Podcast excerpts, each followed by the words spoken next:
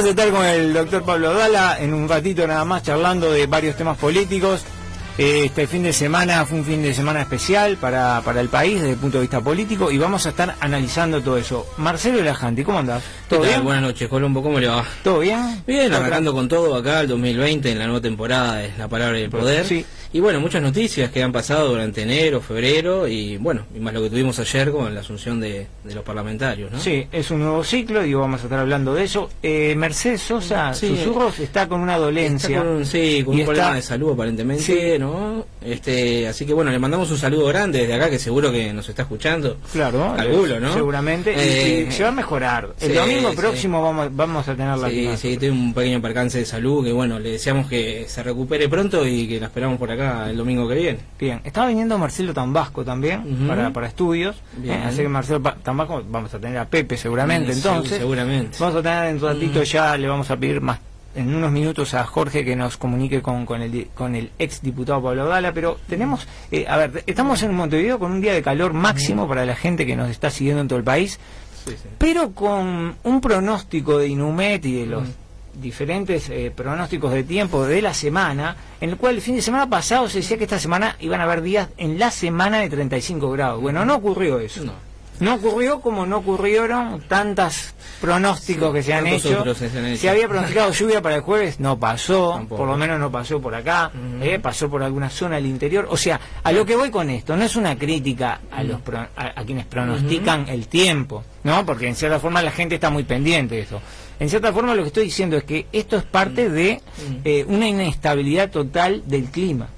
Sí, es que en realidad no es una ciencia exacta, ¿no? Entonces por eso sucede eso que a veces no se cumplen lo- los pronósticos. Pero bueno, tenemos Bueno, pero- pronosticado otra tormenta supuestamente Claro, para, para hoy, ¿no? ya ahora para hoy de noche. Pero bueno, vamos a ver. Esperemos que no sea cuando salgamos de acá, ¿no? Claro, ahora, el tema de que no sea una ciencia exacta no quiere decir que la tecnología haga que las Ah. precisiones y predicciones, Claro. las dos cosas, la precisión y la predicción en cuanto a cómo viene el tiempo, sean hoy mucho más claras, más nítidas que hace 20 años atrás o Y- 15 años. Sí, yo calculo, pero bueno, últimamente viene fallando un poco, parece. Viene bastante, que- fallando bastante, Sí. ¿eh? La, eh, la gente se preocupa porque digo, ¿qué hago? Salgo, me viene la tormenta, dejo la, la, la, la ropa en la, en la ventana, abro la ventana, Sí, cierro. ¿eh? una, gran complicación. Pero bueno, veremos qué pasa hoy de noche. Hasta- Muy bien, así que semana de calor, semana de llamadas también, ¿eh? con algunas comparsas que se eh, que se han eh, el jurado ha, ha dicho que han sido la ganadora, una comparsa de la Teja muy poco conocida, así que vamos a estar hablando también de, de- de ese de ese, ese fin, este fin de semana que se vea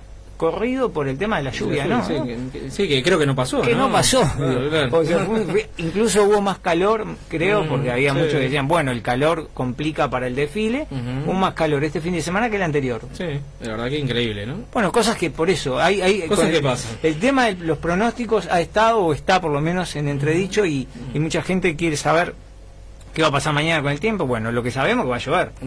Mm, Supuestamente. Va a haber lluvia. Sí o sí va a haber lluvia y esta, esta semana las temperaturas por lo menos que se pronostican son todas inferiores a los 25 grados. Mm, Bueno. O sea que Bueno, el calor, sí. la calor, el calor, como quiera decir, la intendenta, la intendente.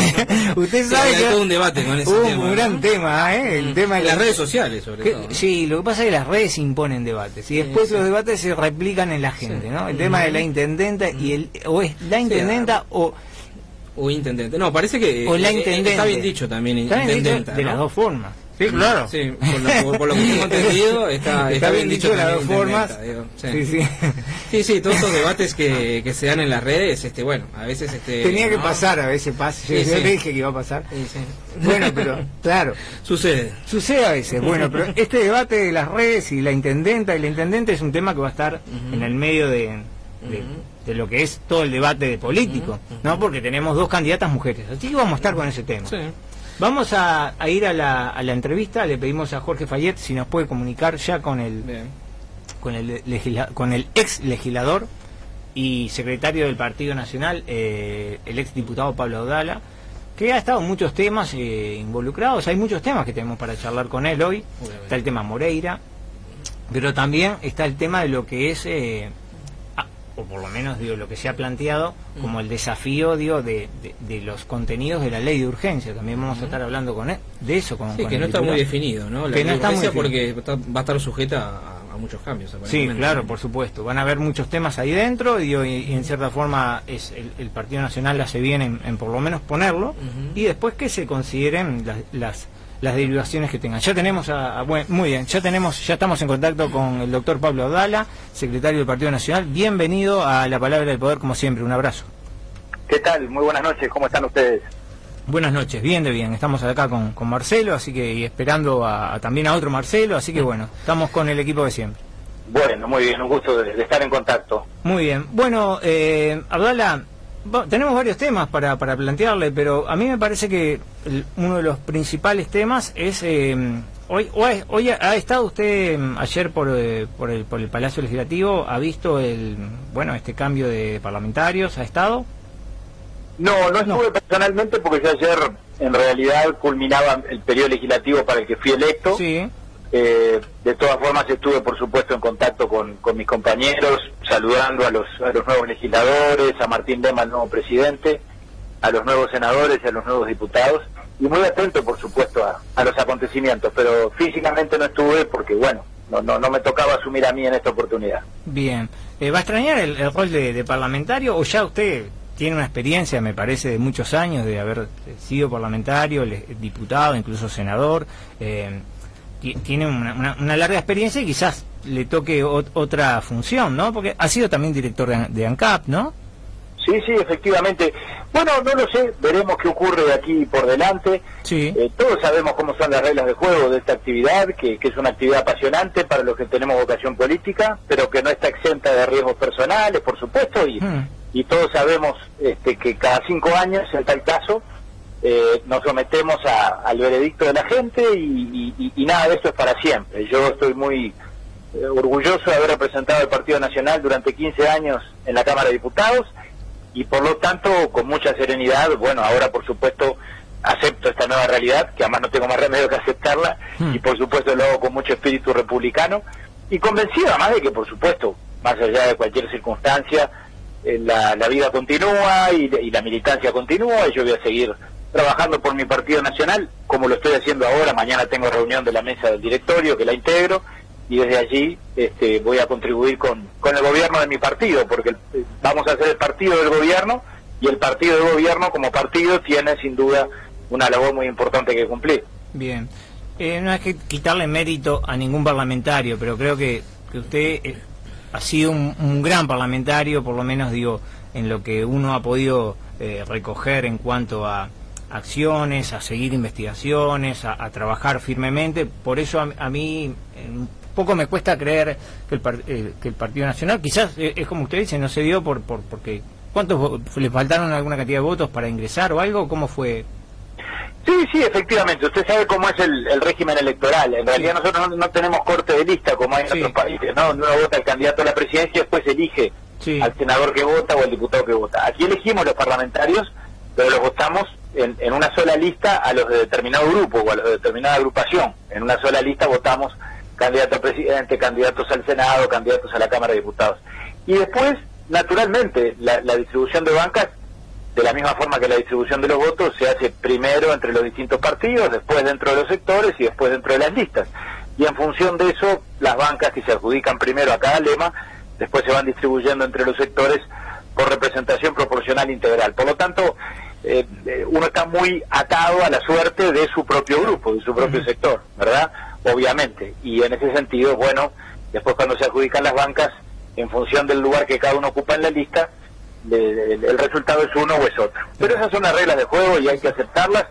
Y nadie es imprescindible. Mire que en, esta actividad este, Tan, tan apasionante como la política y en la actividad parlamentaria, que es la sumatoria de distintos perfiles y, de distintas de distintos temperamentos y de distintos énfasis, eh, cada uno aporta algo diferente. Nadie reúne este, por sí solo todas las buenas cualidades, ¿no? Eh, en algunas cosas algunos son buenos para determinadas cosas, otros para otras y, de eso se trata la, vida parlamentaria. Acuérdese lo que le digo hoy, sí. el Parlamento acaba de asumir, vamos a conocer parlamentarios eh, brillantes eh, en la nueva legislatura, lo digo por mi partido, yo conozco a muchos de los diputados que asumieron, que de pronto no son conocidos públicamente hoy, pero como sé de sus condiciones personales, sé que, que van a cumplir una gran labor parlamentaria y, lo vamos a ir viendo con el paso del tiempo. Bueno, iré, lo, los vamos a ir invitando entonces por la palabra del poder para que la gente también también los conozca.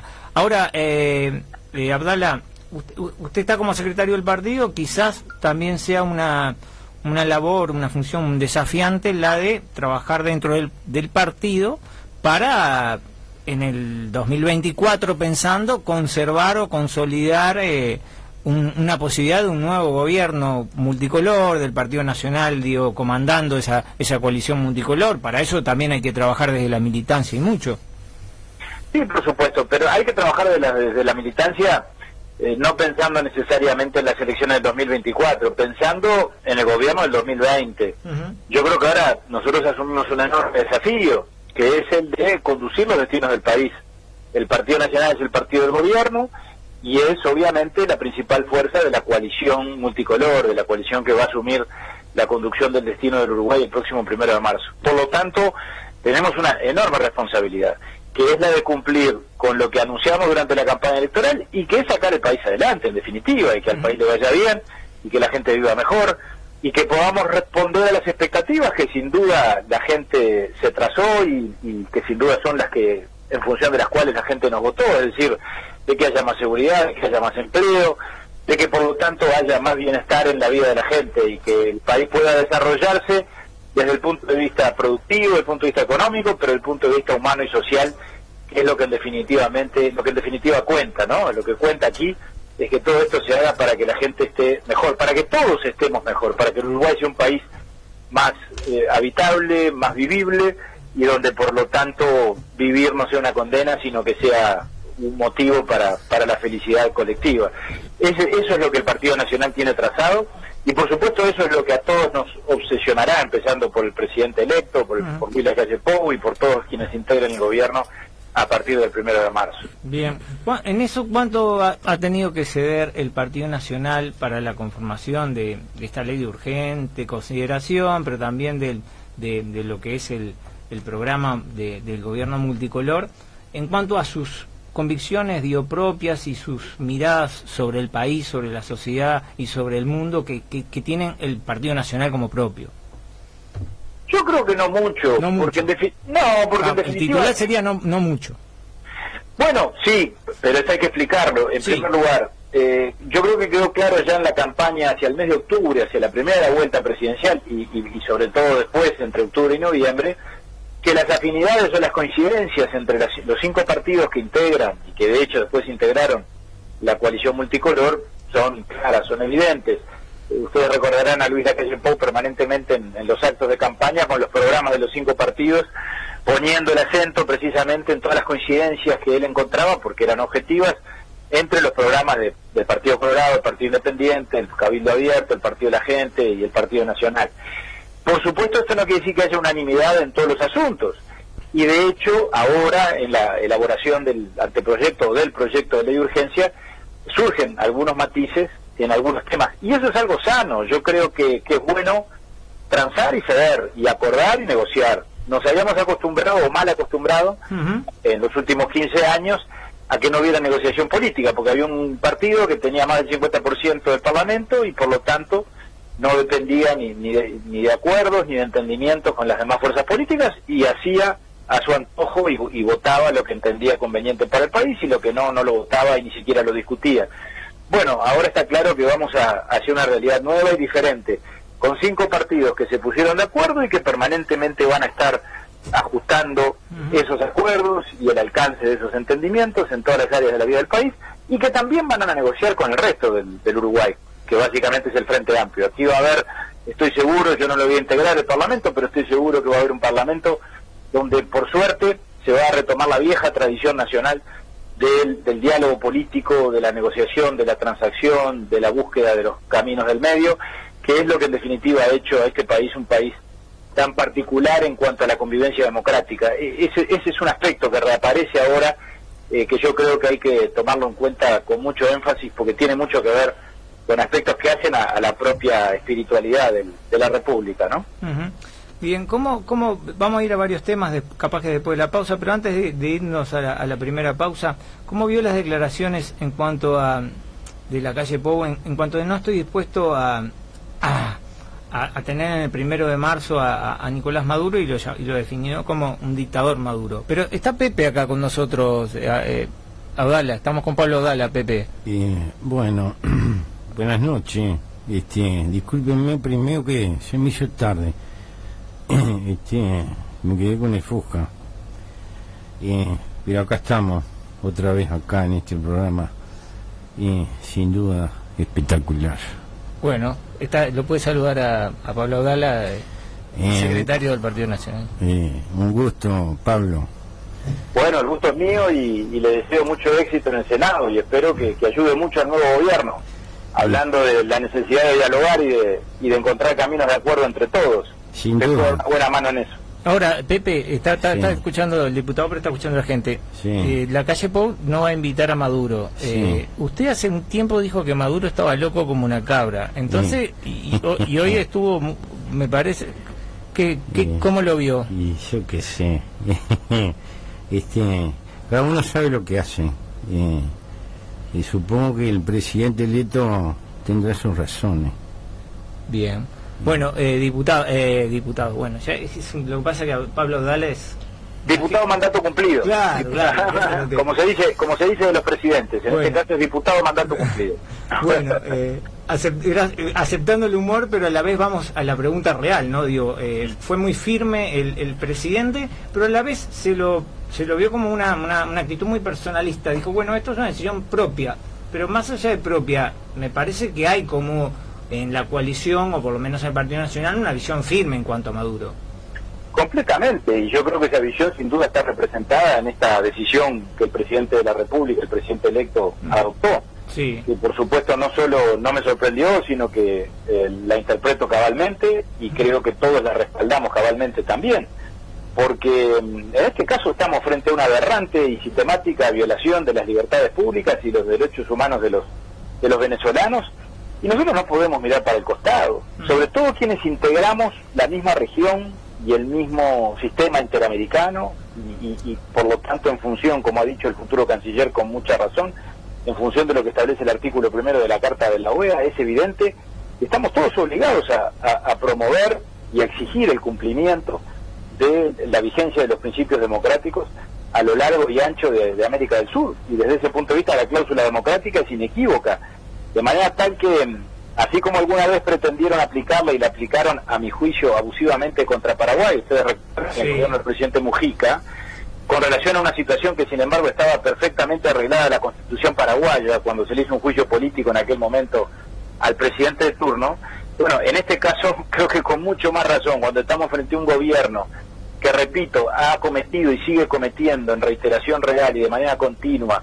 las más aberrantes violaciones a los derechos más elementales de la gente, bueno, no tomamos decisiones claras y concretas que no pasan, por supuesto, ni por invadir militarmente Venezuela, ni por tomar medidas de fuerza, pero sí por tomar medidas políticas de este tenor, como la que ha adoptado a mi juicio, más allá que él diga de que, de que es su, su deseo personal, pero obviamente tiene consecuencias políticas y está bien que las tenga, la decisión que ha tomado el presidente de la calle. Sí, una, más de este, de este tema.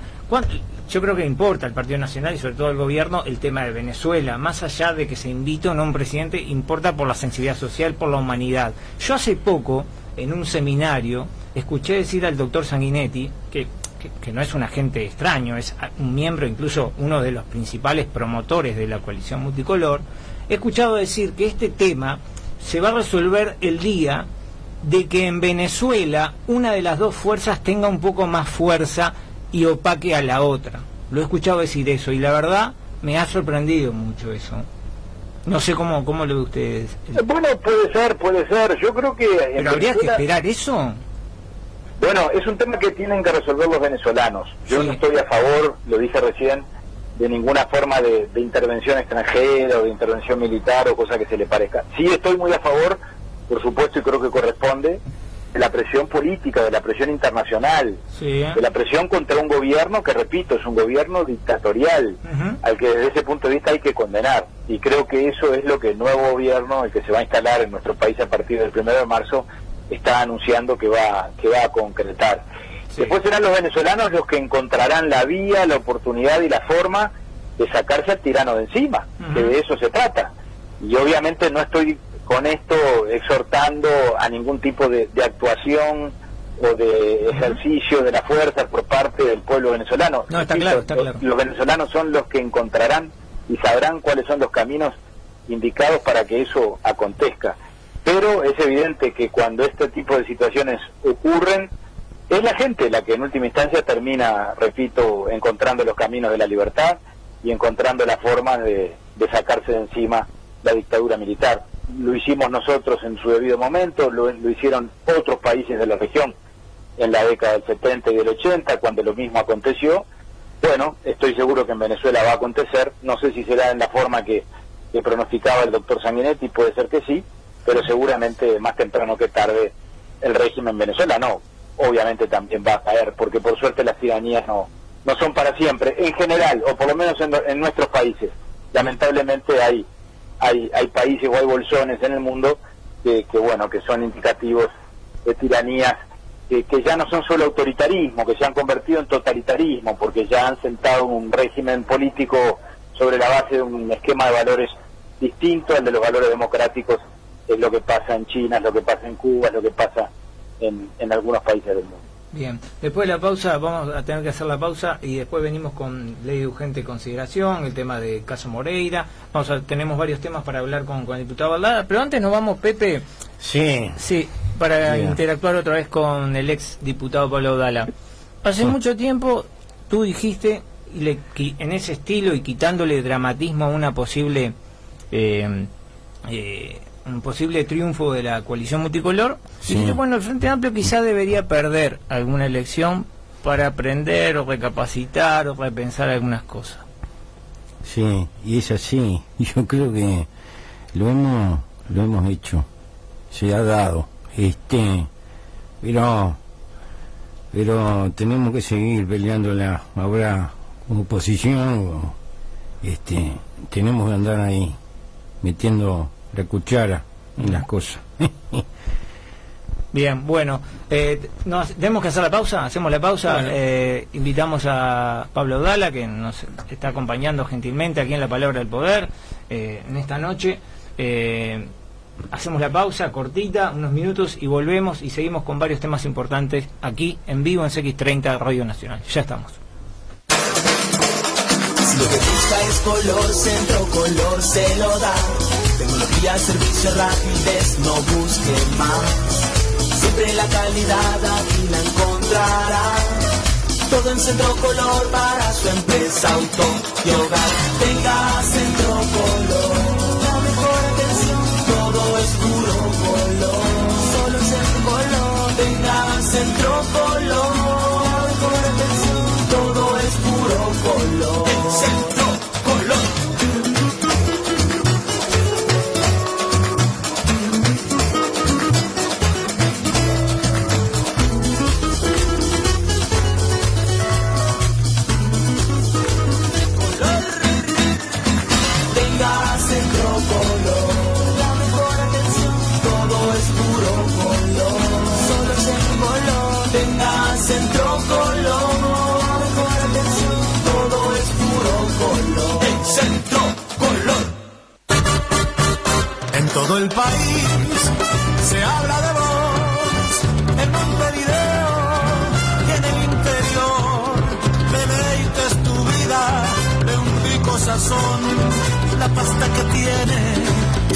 Sabor. Feliz tu domingo, se vive en tu hogar. Manjar de tu mesa en el Uruguay. Gusta la familia de la superior pasta que sabe de un gusto mejor. La pasta de todos es la superior. La superior, la mejor opción a la hora del sabor. En la superior. Ya estamos con Pablo Dala, secretario del Partido Nacional, charlando de varios temas que tenemos. Antes te quiero decir que Farmacia París 1 y Farmacia París 2, si estás en Lesica o Colón, elegí Farmacia París. París 1, Lesica 6394 y París 2, Garzón 1999. Así que en Golón y Lisica, Pepe, vamos. Sí, estamos ahí. Estamos en París, París perfecto. Fábrica de pastas La Superior, ¿eh? acá tenemos los amigos de La Superior, el amigo Martín. Martín Dibawi, Martín Dibawi. Lo he probado con la Lucía. ¿Sí? el domingo. Pero aparte es de su zona. Eh, seguro. Es de allá del cerro. Sí, seguro. Son buenísimos. Espectacular, los cuatro sabores. Tenés de jamón y queso, de verdura, de pollo. De verdura, de verdura. De verdura lo mejor, ¿no? Sí, claro. Sí.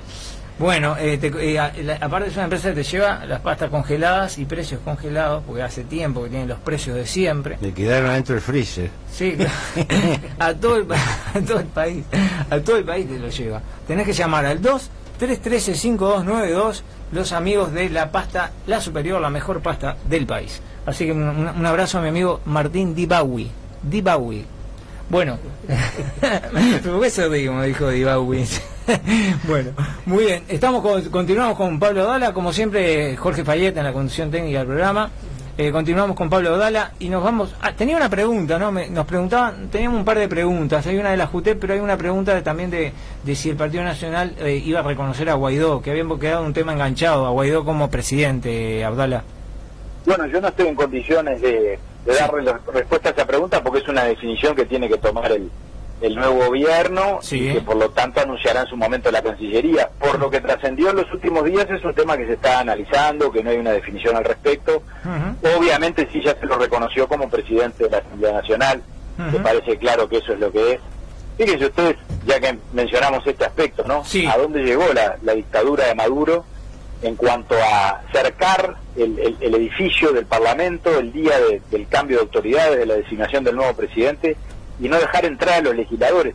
Cuando esas cosas ocurren, realmente parece insólito que después haya quienes intenten sostener que, que, en Venezuela no hay dictadura, que no es verdad, que en Venezuela hay una democracia autoritaria, como yo, llegó a decir el canciller uruguayo, ¿no? El actual canciller uruguayo, el, señor Nino Boa.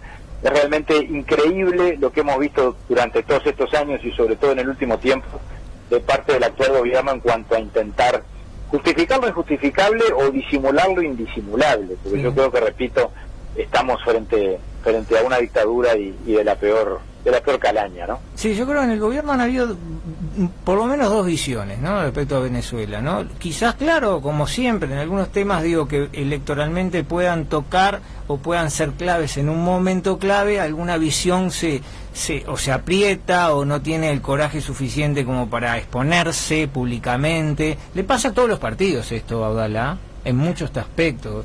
Sí, pero no de la misma manera, ¿no? Por supuesto que el Partido Nacional es un partido de hombres libres y tenemos matices. Hmm. Ahora, a la vista está cómo lo resolvemos y en, la situación actual es notorio que hay eh, eh, un gobierno encabezado por el Partido Nacional y el Partido Nacional está actuando monolíticamente. En el frente no solo se dan diferencias, sino que las diferencias siempre se terminan laudando hacia el mismo lado, siempre termina prevaleciendo la misma ala o la misma posición, ¿no? Los sectores más, más radicales, el Partido Comunista, el MPP, es notorio que esto es así. Y a la vista están en caso de Venezuela, por ejemplo, donde sin duda hay sectores muy moderados, yo he hablado con, ex colegas míos a esta altura, que bueno, que, pertenecen a Asamblea Uruguay o al Nuevo Espacio, que, razonan de una manera muy similar a la mía en cuanto a calificar a, a Maduro como una dictadura, etcétera, etcétera, pero que después, obviamente eso lo dicen en voz baja, pero no lo pueden decir en voz alta, porque en la interna del Frente Amplio pierden la discusión y termina prevaleciendo la posición, repito, este, que recién comentábamos, que termina permeando el propio gobierno y que terminó condicionando la actuación de la Cancillería y que terminó afectando al condicionar la posición de la Cancillería el propio prestigio internacional del Uruguay, porque miren que es mucho el daño que nosotros hemos tenido como consecuencia de habernos eh, mantenido en una posición como la que nos mantuvimos, prácticamente exclusiva en América Latina y exclusiva en el mundo democrático, porque en, los países europeos, la Unión Europea prácticamente en su totalidad condenó este, a Venezuela como se la debía condenar.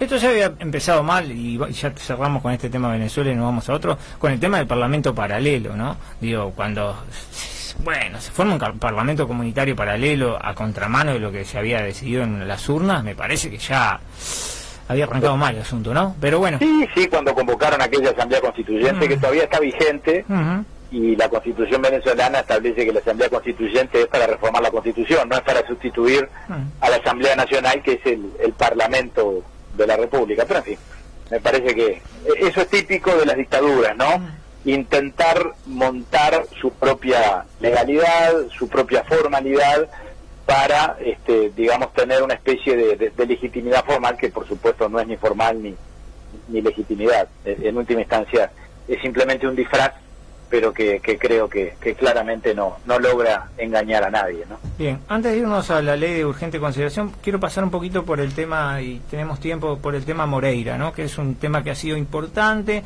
que ha habido un dictamen de la JUTEP, ¿eh? de la Junta de Transparencia Pública, y también ha, habido una definición firme el año pasado de la Comisión de Ética del Partido Nacional, ¿no? Eh, que en cierta forma eh, era una una definición muy fuerte que obligó, sabiendo, a ver, y usted me corrige, ¿no? Siguiéndome me, corrige, obligó en, una, en, última instancia a Moreira a renunciar sabiendo que iba a ser expulsado del Partido Nacional. ¿Es así?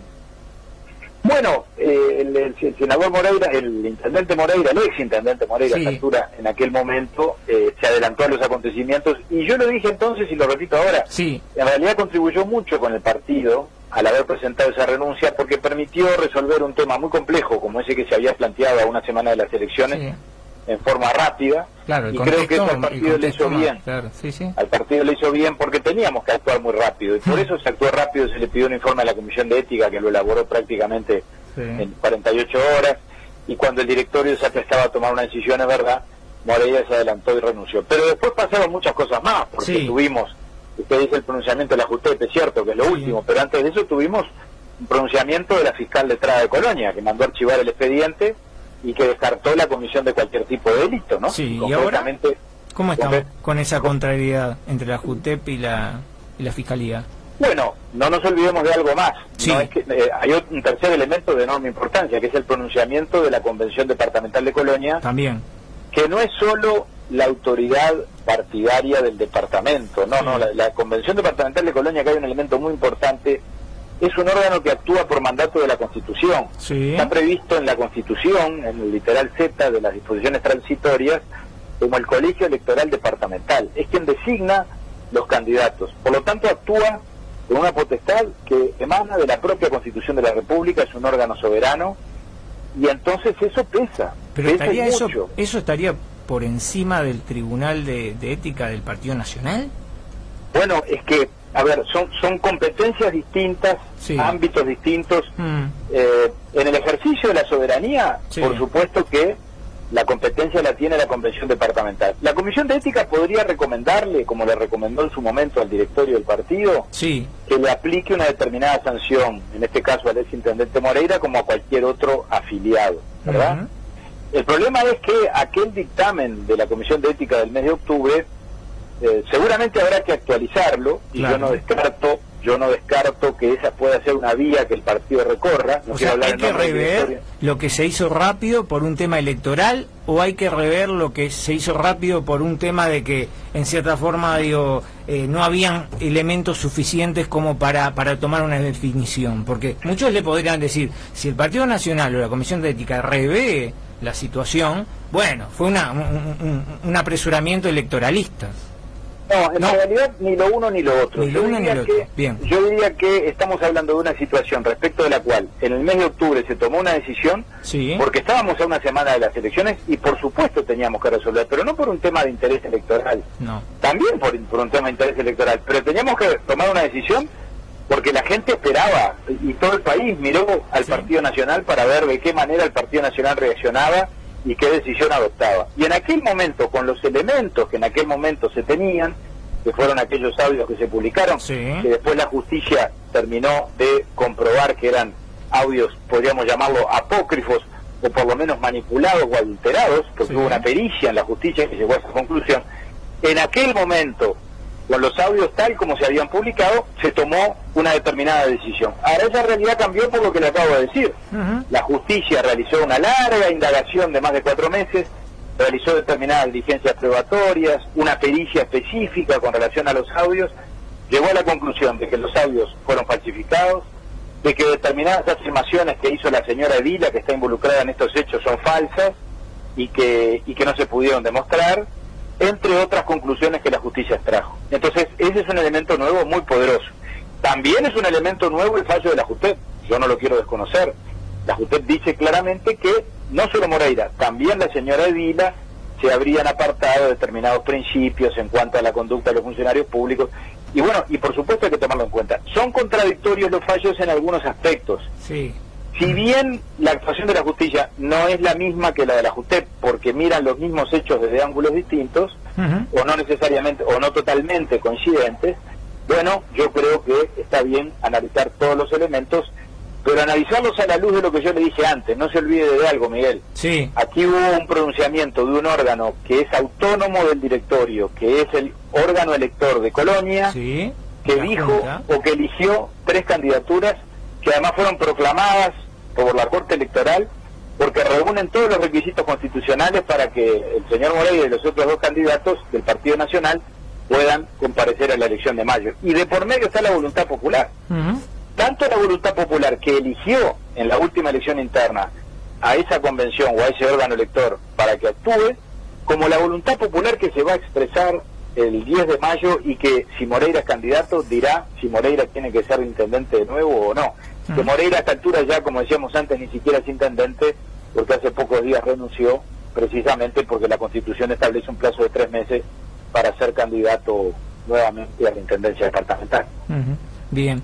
Eh, ¿En el Partido Nacional hay, hay una mirada firme sobre este asunto? ¿Es, es su mirada? O, o, por ejemplo, Beatriz Argimón, que es vicepresidenta, eh, ¿tiene alguna mirada un poco más crítica sobre el caso Moreira? Yo, yo tengo la sensación, y queda en las, creo que hay en la sociedad una sensación de que por algunos algunas declaraciones de Argimón tiene una mirada más crítica sobre esto. Da la Bueno, sensación. Mm. Estos hechos son, son muy complejos, Sí. son muy, muy desagradables, porque los audios, más allá del análisis que uno haga de culpabilidad o de responsabilidad eventual, eh, en sí mismos son muy desagradables, vamos a decirlo claro. Y, Sí. y son desagradables para Moreira y son desagradables para todos. Entonces, obviamente, eh, el análisis de estos hechos a- a- habilita o admite que haya sensibilidades distintas o, o posiciones subjetivas diferentes. La actitud de Beatriz fue clara desde el inicio, Sí. yo creo que ella tuvo la valentía de decir las cosas como las ve, y así las dijo en el mes de octubre, y no ha variado su posición. Pero reitero, para tomar una decisión con relación a esto, si es que el partido termina tomando una decisión, porque capaz que no tomamos ninguna decisión y las cosas quedan como están, porque ¿qué decisión podría tomar el, el directorio del partido para cambiar el curso de los acontecimientos? Bueno, desautorizar a que Moreira utilice el lema, por ejemplo, Por ejemplo, inhabilitar su candidatura. Entonces alguien puede decir, ah, no, es lo que corresponde. Está bien, se puede opinar eso, pero no perdamos la perspectiva de que tomar una decisión de ese tipo implica eh, establecer una especie de proscripción a una candidatura y contrariar la voluntad, repito, de un órgano soberano elegido de acuerdo a la Constitución y que está actuando dentro del marco constitucional. No sé si me explico. Sí, está claro. Y Acá, ahora, no, acá, sí. acá no es el directorio quien No. designa la a Moreira como candidato a intendente. Eso sí sería una enorme contradicción Sí. con relación a lo que hicimos en octubre, Está ¿verdad? claro, está claro eso. Yo sé que es difícil de explicar, Sí, no, está bien, pero ¿y pero usted? así son los acontecimientos. Y usted, Abdala, que uno lo puede ubicar o lo ubicó políticamente el Partido Nacional, quizás en algún sector alguna vez, hoy más cerca de la Rañaga y sobre todo Moreira ha sido un hombre de la Rañaga, pero usted mantiene, creo, a mí mi perspectiva, esto es a título personal como periodista, una centralidad y una neutralidad dentro del Partido Nacional que le permitiría sugerir algún camino. ¿Qué camino como secretario podría sugerir usted? Bueno, yo esa centralidad o neutralidad, que por supuesto siempre es relativa a la neutralidad, pero la mantengo o trato de mantenerla Sí. Porque yo estoy cumpliendo una función, que Por es actuar como secretario del directorio y como integrante de la mesa. Entonces eso nos obliga a una gran ponderación, a, a cuidar al Partido Nacional, a, a defender el interés del partido, pero por supuesto también tengo mi visión y Sí. mi interpretación de los hechos. A mí me pesa mucho, se lo digo con toda franqueza, Sí. el análisis que recién hicimos en cuanto al, digamos, a- al ejercicio de una competencia constitucional por parte de un órgano, ¿verdad? Ujú. Eh, es muy difícil andar diciendo tú puedes ser candidato y tú no, desde el centro de Montevideo, desde la Plaza Matriz, ¿verdad? Sí. Frente a un pronunciamiento que, que puede estar a favor o en contra, puede ser acertado o desacertado, pero fue hecho en el ejercicio de sus competencias por parte de un organismo democrático que representa la soberanía de Colonia. Sobre todo cuando creo yo que este juicio que se nos pide ahora que hagamos de los directorios, de, de- de- de la conducta de Moreira, de la ética de Moreira, lo va a hacer un tribunal mucho más importante que nosotros, que es el Tribunal Popular, es la gente votando en el próximo mes de mayo, ahora, dentro de menos de 90 días. Y que es, y, sí, y que es como... inicial, pero déjeme aclararle esto, esto no, lo tome como una posición definitiva. Porque entre, otras cosas, yo creo que en esto yo integro un, órgano colectivo, la, la, verdad la vamos a construir entre todos. Y, y yo quiero con mis compañeros iniciar un proceso de análisis que nos conduzca a entre todos reflexionar y tomar la decisión correcta si es que corresponde tomar una decisión y eso va a ocurrir sin duda en, los próximos días. Bien, perfecto. Bueno, nos vamos al tema de la ley de urgente consideración que ha traído también algunos eh, chisporroteos, para decirlo eh, un poco, pero bueno, es algo que el, Partido Nacional con la, coalición multicolor ha puesto sobre la mesa, pero bueno, aparecen algunas voces como la de Manini o la dentro del Partido Colorado que bueno, habría que hacerle ciertas modificaciones, ¿no? Sí, sí, claro, y eso estaba dentro de lo previsto. El 22 de enero el presidente electo presentó públicamente, no solo a los, a los socios de la coalición, a ellos naturalmente en forma directa y personal, pero a la opinión pública, por la vía de la publicación en todos los medios y en las redes sociales, el, anteproyecto de, ley de urgente consideración, haciendo la salvedad de que el proyecto estaba para ser, o el anteproyecto estaba para ser discutido y que esa no sería la versión definitiva que ingresaría al Parlamento o que ingresará al Parlamento en los primeros días de marzo, precisamente, y hasta se puso un plazo, porque para estas fechas, para el 15 o el 20 de, febrero, mediados de febrero, eh, se preveía que los partidos de la coalición, los socios de la coalición, formularan sus eh, propuestas alternativas, sus, matices, sus discrepancias cuando existan, los ajustes de redacción que entendieran necesarios. Y en esas etapas está. Yo creo que difícilmente se encuentra en la historia del Uruguay una propuesta legislativa que más allá de los contenidos sustanciales, que para mí son muy buenos, pero desde el punto de vista de las formas, que haya sido tan discutida, tan analizada y tan transparentada, en términos de que, de que este tema ya no solo se discute a nivel de los partidos, este tema es un tema que se discute a nivel de la sociedad, lo eh, estamos en el Uruguay de alguna forma procesando una discusión entre los ciudadanos y las organizaciones sociales, y por supuesto el gobierno ha establecido determinados plazos, el gobierno futuro, el gobierno electo, que los va a cumplir en función de lo que marca el calendario constitucional y cuando llegue el momento tomará las decisiones que tenga que tomar después que esto se haya, repito, discutido, debatido, analizado en cuanto a, todos sus contenidos que son muy variados y que a mi juicio tienen una segunda virtud además de la transparencia y es la de la verdad electoral, la del cumplimiento de las promesas electorales. Allí está condensado lo que se comprometió en la campaña electoral. Nadie puede decir que la calle Pou no haya anunciado que iba a presentar un proyecto de urgente consideración, porque lo dijo hasta el cansancio. Tanto lo dijo que incluso nuestros adversarios decían que, que bueno, que eso seguramente iba a tener un contenido oculto y que vaya a saber qué es lo que viene en el proyecto de urgente consideración. Y lo que vino es lo que se comprometió con la ciudadanía. Son todas las medidas que se anunciaron a lo largo del año electoral en forma clara, inequívoca y que además están escritas primero en el programa de gobierno del Partido Nacional y en buena parte después en el acuerdo que se hizo con, los demás partidos de la coalición. Bien. Eh, bueno, para cerrar, eh, Abdala, eh, eh, esto que esto que hablamos y de, mm, acordar un poco con, la ciudadanía, digo, ya quedó se dejó entrever tanto en el caso Moreira, cuando usted decía, bueno, mejor que laude la gente en, en, en, mayo con las elecciones antes que algún tribunal, no, no para quitarle digo legitimidad al tribunal, sino como para decir, bueno, busquemos la verdad, la verdad más, más, más, eh, más de más entraña, ¿no? Digo, la de la gente propia. Ahora, en este caso, nos vuelve a mencionar eso. Y, y, ayer el diputado Lema mencionaba que él va a, a proponer un estilo de, de que la gente participe y bueno, y todas las cosas que surjan del, del, del, de diputados pasen en cierta forma por la mirada, por la lupa de la gente.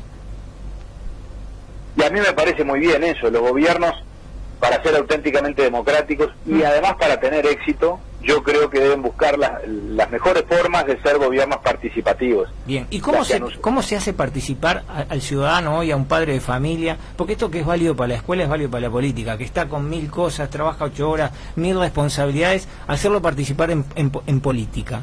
¿Cómo, ¿Cómo es la forma? Por supuesto que la decisión final de participar o no depende de cada ciudadano, y de la conciencia cívica de cada ciudadano. Cada uno sabe hasta dónde debe llegar, más allá del voto que obligatoriamente cada cinco años, ¿no? Sí.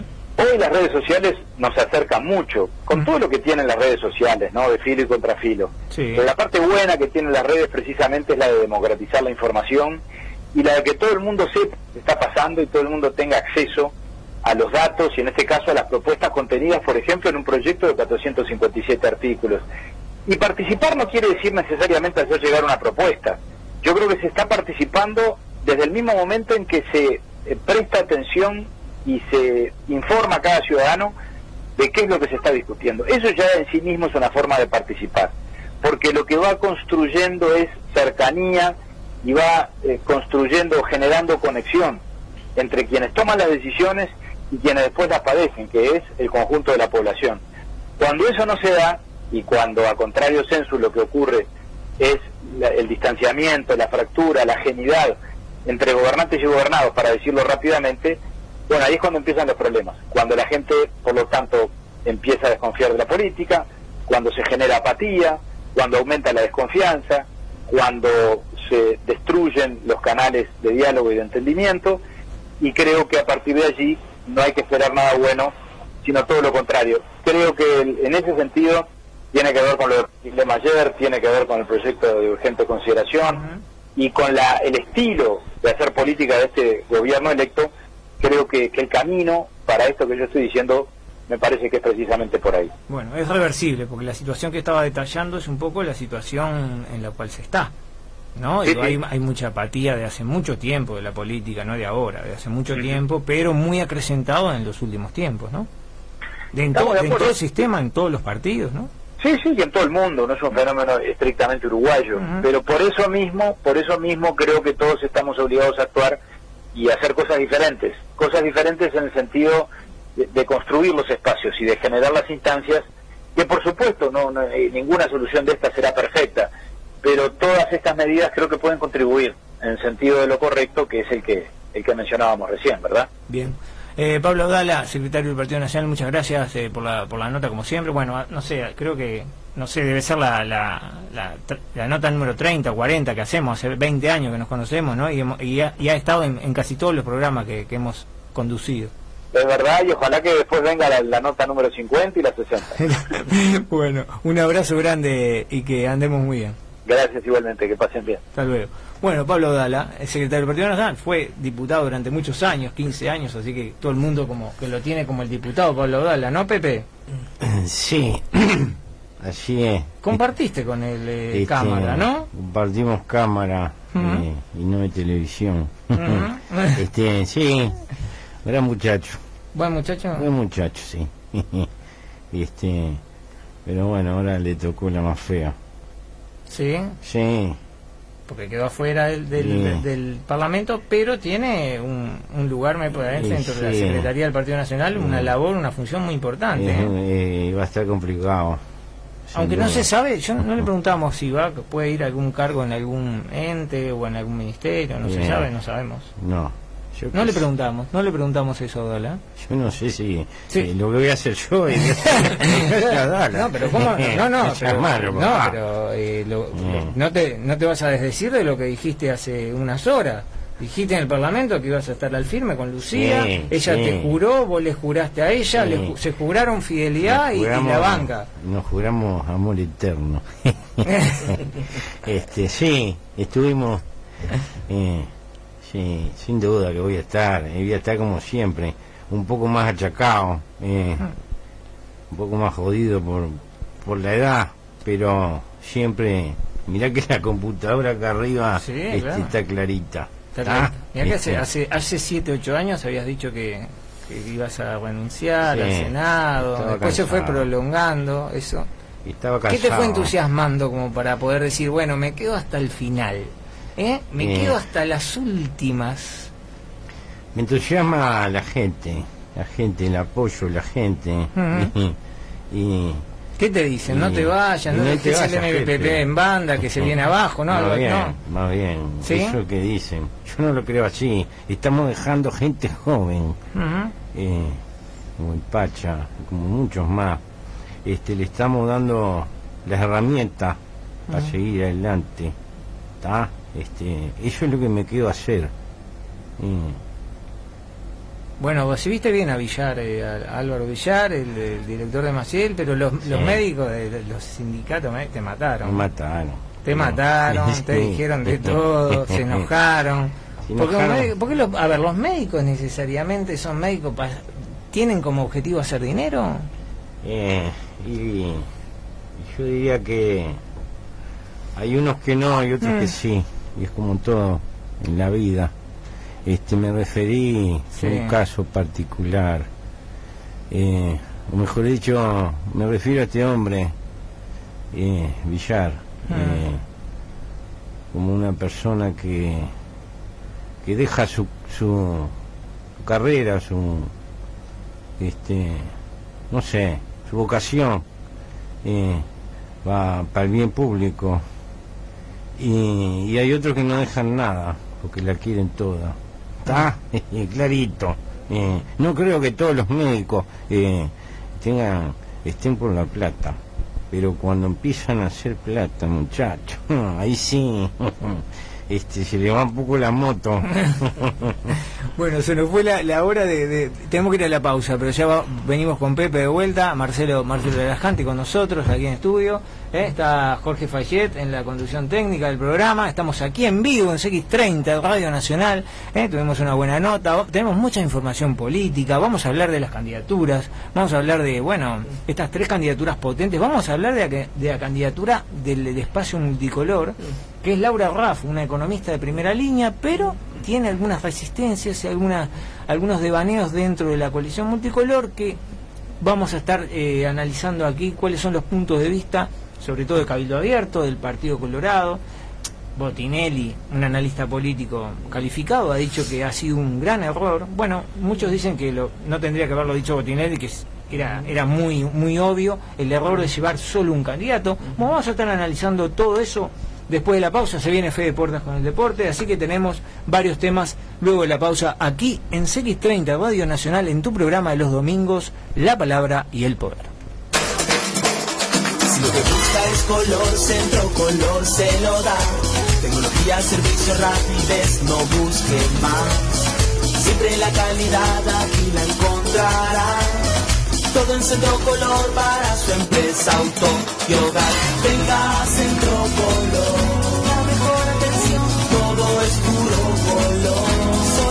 Solo en centro color.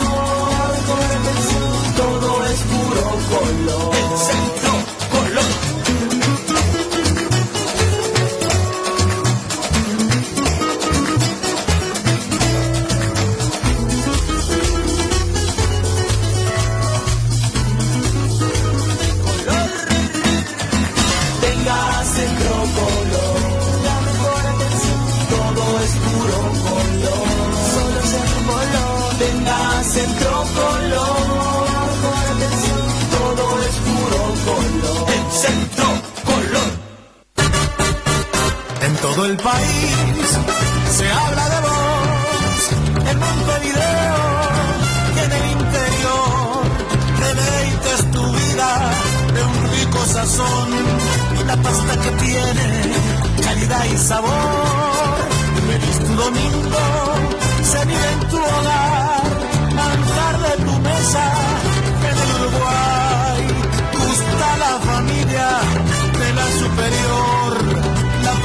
sabe de un gusto mejor. La pasta de todos es la superior. La superior, la mejor opción a la hora del sabor. En la superior. Fábrica de pastas, acá tenemos los amigos de la superior, una fábrica de pasta de, pasta congelada y precios congelados también. ¿eh? El amigo Martín que está allí en el 2313 para poder llamar, digo, a esta fábrica de pasta, porque aparte te lleva los ravioles, los tallarines, los ñoquis, tiene unos ñoquis espectaculares, pero los ravioles son realmente lo de, lo de ricota, los de pollo, lo de jamón y queso y lo de verdura, muy buenos. Muy buenos. ¿eh? ¿Eh? Se va a llevar Pepe, Pepe, no sé, ya, Julio María. Julio María. Siempre, siempre fue un desafío para nosotros intentar comer ravioles buenos y ahora los conseguimos con la pasta de la superior. Eso es importante. Espectacular. Marta hace un, no hace ravioles caseros. Y esto sin duda parecen ravioles caseros. Fantástico. Eh, volvió a ser senador y un una nueva legislatura ya. Sí, siempre fue un desafío, nuevamente lo digo, porque es así. La política para mí y, todo. Y, y levantar este Partido Colorado también afrancesado, nota, Julio María. Bueno, eh, yo he estado muchas veces en Francia. Claro, y su matriz. Es la matriz. Es la matriz francesa, la que marcó la política, claro. bueno. La democracia. Claro. Eh, eh, la República. sí, la, tenemos 2313-5292, los, la superior espectacular, los ravioles, la superior, la verdad que son de, pero muy buenos. una empresa de confianza la Superior te lleva las mejores pastas a tu casa 2313-5292. Desde todo el país puedes llamar a los amigos de la Superior. Ahora, Julio María, eh, estamos con Julio María Sanguinetti, ha sido, tú has sido el promotor de, lo que es el espacio multicolor, ¿no? Eh, Exacto. en cierta forma, ha sido el constructor de, este de, este, esta coalición que va a gobernar. Digamos que no, no sé si constructor directamente, pero sí el, el ideólogo, quizás este, de esta coalición de, eh, de esta coalición multicolor que sin duda eh, con un gran esfuerzo hemos logrado. Algunos dicen que sí otros dicen que no pero lo hemos logrado.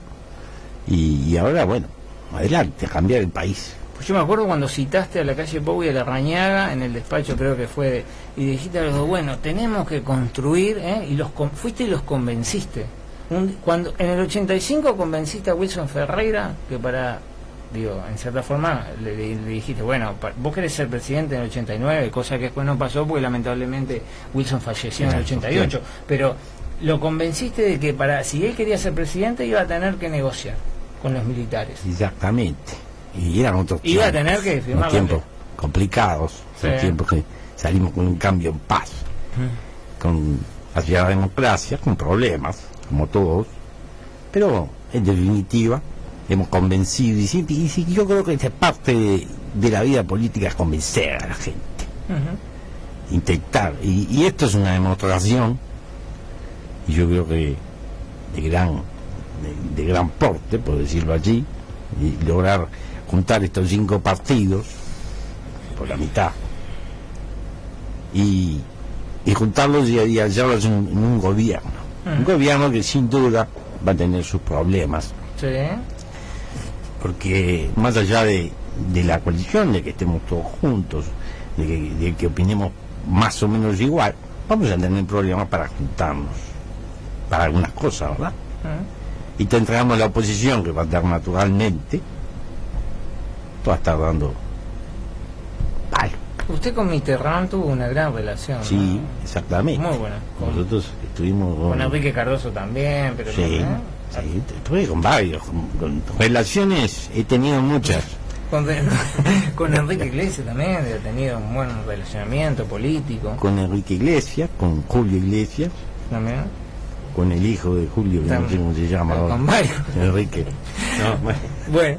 estamos, estamos acá, estamos acá con, un amigo, con Marcelo Tambasco. Marcelo Tambasco, querido, un gran imitador, que, bueno, hizo a Pepe, a Julio María, pero también tenés al guapo y al bicho. Y, bueno, ahora yo por suerte eh, asumimos, asumimos dejamos, le di el, lo que querían, que era que renunciara, bueno, ya está, ya renuncié.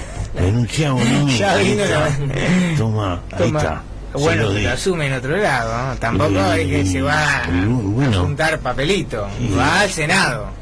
Porque yo veía la cara de todos eh, el, el, ayer sábado. Todos muy contentos, ¿no? Y realmente, claro, van a estar, digo, la gente que lo mira y lo ve y dice, pero están todos, claro, van a estar contentos. De lo que perdieron, el gobierno está contento. Una banca que cuánto ganan, muchachos, queridos. Bueno, bueno, y, y, usted, usted. asunto. Sí. Yo, yo ahora me, me, voy a tomar unos días, voy a ir a pescar. Sí. Ya por San Luis obviamente con, con toda la seguridad que pueda tener. si, si vas por allá vas a ver eh, muchos pescadores, son todos de seguridad. Ahí en San Luis está toda acumulada la, sí, la tropa. ahí está nuevo grupo de Grupo Geo, de, del Pago, y todos. Se juntan ahí a pescar. A pescar. Está bien. Lo que venga. Lo que venga. Sí. Sí. Que venga. Bien. Bueno, Marcelito Tambasco, bueno, ¿cómo andamos, Marcelo? Bien, bien. ¿Todo, bien? Todo bien. Gustazo volver a, Acá este, esto no es una vuelta, esto porque vos nunca retornás, ¿sabes por qué? Porque nunca te has ido acá. Bueno, aunque no has venido, el alma está acá tuya. este, en este estudio que atrás eh, tenés al, gran uh, Germán. Bueno, eh, acá el alma de Marcelo Tambasco y sus personajes eh, vienen y rondan todos los domingos, por lo menos. No sé los otros programas, pero por lo, por lo menos los domingos están. Bueno, impecable, te agradezco mucho. Así que esta es tu casa, como siempre. Bueno, vamos a darle a la gente, porque digo, a ver, Marcelo Tambasco es un, amigo, pero aparte es un, es un, es un gran imitador que por lo menos a nosotros nos mueve, no, nos hace reír mucho, nos divierte.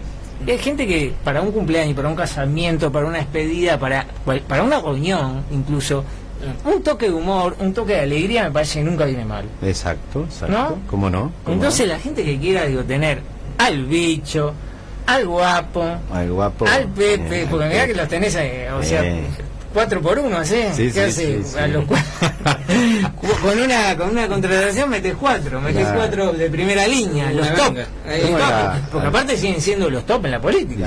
porque yo me decís, no, eh, pasaron de moda, están vigentes, Saninetti está en el Senado, Mujica está en el Senado, el bicho está en el Senado y el guapo es el ministro del Interior. Nosotros ahora como ministro del Interior Sí. Estamos, bueno, tuvimos unos inconvenientes con, con el, con el ministro Boromi o el ex ministro Boromi. Tuviste, pero que no, pero vos, pero vos, reconociste un día que era un buen ministro. Dijiste, no, eh, Bonomi de todos los ministros del gobierno del Frente Amplio es el mejor ministro. Bueno, sin duda, pero. Jorge, vos. Sin duda que lo dije. no sé qué estaría copeteado. no, lo dijiste. No, no, no. Eh, hablando en serio, tuvimos unos inconvenientes que era el, momento de la transición. Estos días que estuvimos hablando, no nos entendíamos. No nos entendíamos. Tuvimos que traer unos traductores. Incluso más, te digo. Pero ¿sabes por qué tuvimos que traer traductores? Por, la papa. Uno dice que no lo entienden a Bonomi, otro dice que no me entienden a mí. Nosotros ahora somos ministros de Interior, ahora voy a estar, voy a tener que conseguir una fonoaudióloga sí. para que me entiendan. Vos me conociste aparte, no solo de que había sido el mejor ministro, sino que le había tocado en cierta forma, entre comillas, bailar con la más fea. En un país el que había sido complicado, eh, después del 2002, donde había entrado la pasta base en el 98, en el 99-2000, y que en cierta forma, bueno, hubieron 10 años de un deterioro cultural y de consumo problemático que explotó todo cerca del 2012-2013. O sea, ese es un análisis que hiciste. Así es. Así es, y ahora tenemos que revertirlo. Y le tocó a Bonomi estar en el medio de ese torbellino de seguridad. Y nadie dijo en toda la campaña, eh, bueno, Bonomi, algunos eh, números de rapiñas, de, se disparó la inseguridad, pero te tocó en, un momento complejo. A mí personalmente, dices tú.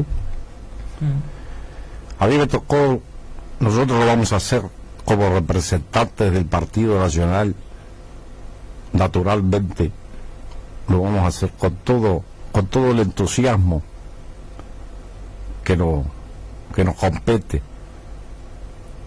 Eh, vamos a llevar adelante esta, este ministerio y la seguridad del país, porque ahí la seguridad del país está la gente, porque no es, no es cuestión de, bueno, no digo más nada. Bueno, no voy a seguir hablando. Última pregunta, Jorge. Estamos con el guapo La Dañada y ya finalizando. Última pregunta. Diga. ¿Sos consciente de que si el tema más importante y más crítico que tiene hoy el país, que es la seguridad. Uno podría tener fundamentos para decir que hay otros temas prioritarios, pero hablando de, la realidad máxima es la seguridad. ¿Sos consciente de que el sueño de tu vida, que ha sido siempre ser presidente, si vos como ministro podés solucionarle a la gente el tema de seguridad en un 80%, podés ser candidato y podés ser presidente en el 2024? Bueno, eso es una idea, una idea que, que se me ha pasado por la cabeza, pero no lo hago desde ese, desde ese punto de vista. Puede darse. Mm. Soy consciente. Soy consciente de que me metí a bailar en, en un baile que, te digo una cosa, no son los bailes de campaña. No, que No. son, son más bien Son, son más difíciles. una bailanta. Eh, una bailanta. de cuarto. No, Es- no. no. Bueno, más Bueno. o menos, más o menos. Bueno, Mar- Marcelito, Sí. bueno, vamos a, vamos a dejarle, Marcelo Tambasco, estamos acá, un amigo, vamos a dejarle el, el- tu número a la gente para que te pueda contratar y se pueda comunicar contigo. Bueno. Número, teléfono, si querés darlo. Si no, algún Facebook, alguna página donde tengas y entre y te pueda conectar para cumpleaños, eventos, todo tipo de, de encuentros, Despedidas, despedidas. despedidas de... También tengo a la... Yo ahora lo doy el teléfono. Sí. Tengo a la Mama Cora también. ¿Conoces a la Ah, Mama claro, Cora? Mamá Coco, pero ese es un clásico. Sí, clásico. ¿Querés- ¿A dónde estará Mamá Cora ahora? ¿Está? Yo no sé dónde está la mamá Gabriel. ¿Quién es ese muchacho Ah, que está está, ahí? ¿Quién es ese muchacho que está ahí enfrente? Y no lo Yo lo conozco de algún lado, ¿eh? Sí, pero no lo tenías. Vos ahí, en No, ahí no estaba. otra- otra Otro cosa. más grande. No El año pasado yo lo vi. Pero ahora no sé, me cambiaron todo. No, yo que se achicó todo acá. Se achicó todo el estudio y, y todo. Pero se achicó el presupuesto. Se achicó todo, todo y se, pues sí, claro. Mirá, hasta Fayette está más. Sí, sí, pero yo ya lo había visto. Se le cayó el pelo al hombre allá. A Fayette hace Sí. muchos años, igual que a Ah. varios de acá. Que estamos acá, Sí, estamos bueno. todos medio en la. Bueno, bueno, a mí no, a mí no se me cae el pelo, generalmente no. Ahora, qué lindo que está el, aire acá prendido. ¿Estás, con, eh, mamá Cora, ¿estás con Sí. No, no, para nada, yo siempre traigo la mañanita, ¿viste? Porque Estamos con la Uy, ahí saltó, Sí, ahí saltó. Buscarlo que mañana tenés que ir al dentista. Eso es una interna que nadie lo va a saber, ¿eh? Nadie lo va a saber. No, estamos en vivo. Esto, no, no, no, pero viste, vos lo viste, ¿no? Esto fue Lo como vi. en, en la época de Gorotea, Olmedo, ¿se acuerda que un día que se le fue un, un mocardón a, a le- y, y, y Portales dice, no, deje- echemos un manto de silencio. dijo. Cuando pasó eso, dijo, echemos un manto de silencio sobre este asunto. Bueno, Eh, nos quedamos con el... No pasa nada. con el- nada. ¿por- por ¿Dónde fue? ¿Para No, abajo? creo que fue en este, bueno, no, no, no, este, estos personajes, bueno, tal, los vengo. eh, La mamacora lo vengo haciendo hace muchos años, eh, es más, no, no, no sé ni cuándo arranqué con ¿Y eso. lo has hecho en fiestas? ¿Te lo piden? Sí, claro. ¿Más claro. que los políticos o igual? Eh, sí, igual, igual. ¿Te piden a igual. Pepe sí? Sí, a Pepe sí, seguro. Este, Pepe sí, porque además eh, ya es una figura de por sí. eh, Pepe y Mamacora, como que son los, los, Sí, los dos. los- y después alguno te pide hacerte algo del bono del bicho también. El bicho también. Que, que lo haces muy bien. claro, después que, que estuvo con los fatales, ¿no? Claro. Bicho, bicho, yo no. Estoy viendo, y, bueno. ¿Qué tal? Este, y, y bueno, está ahí, estoy ahí en las vueltas, sí. Trabajo también, ¿no? Sí, De claro. en cuando. Bueno, va- vamos a darle algún Facebook. Ah, ¿Qué, qué el- tenés? eh, ¿Una pará, te- no, no tengo, no tengo. ¿No? Nada. Yo soy medio duro ¿Pero para qué- la y qué le tecnología. Un celular. Y le damos el celular. El celular tuyo. Le voy a dar el número, porque si le doy Sí. el celular no me va No, a claro, para que la gente te pueda llamar. Ese es bueno, ese rinde. Marcelito, sí, Marcelito Cero. Tambasco. Cero. Siempre empieza con cero. El celular siempre empieza con cero. 094 Sí, 04 2886. muy bien. Así es 094 04 2886. Exactamente. Marcelo Tambasco. Y ya me están llamando, ya me ¡Ah! un imitador de primera línea ¿eh? para tu fiesta, tu evento No. y todo. Así que bueno, eh, ¿te quedas un poquito más o te vas? Eh, me puedo quedar un- Sí. unos minutitos más. Ah, por tenemos una notita con Fede Portas y después volvemos contigo. Dale, dale, impecable. ¿Está? Así que venimos a hacer una pausa y venimos con una notita con Fede Portas. Ya te llamamos Fede Portas para el análisis de la parte deportiva y ya después volvemos con Marcelito Dambasco. Ya estamos. Si lo que busca es color, centro color se lo da. Tecnología, servicio, rapidez, no busque más. Siempre la calidad aquí la encontrará todo en centro color para su empresa, auto y hogar. Centro color, la mejor atención, todo es puro color, solo en centro color. Tenga centro color, la mejor atención, todo es puro color.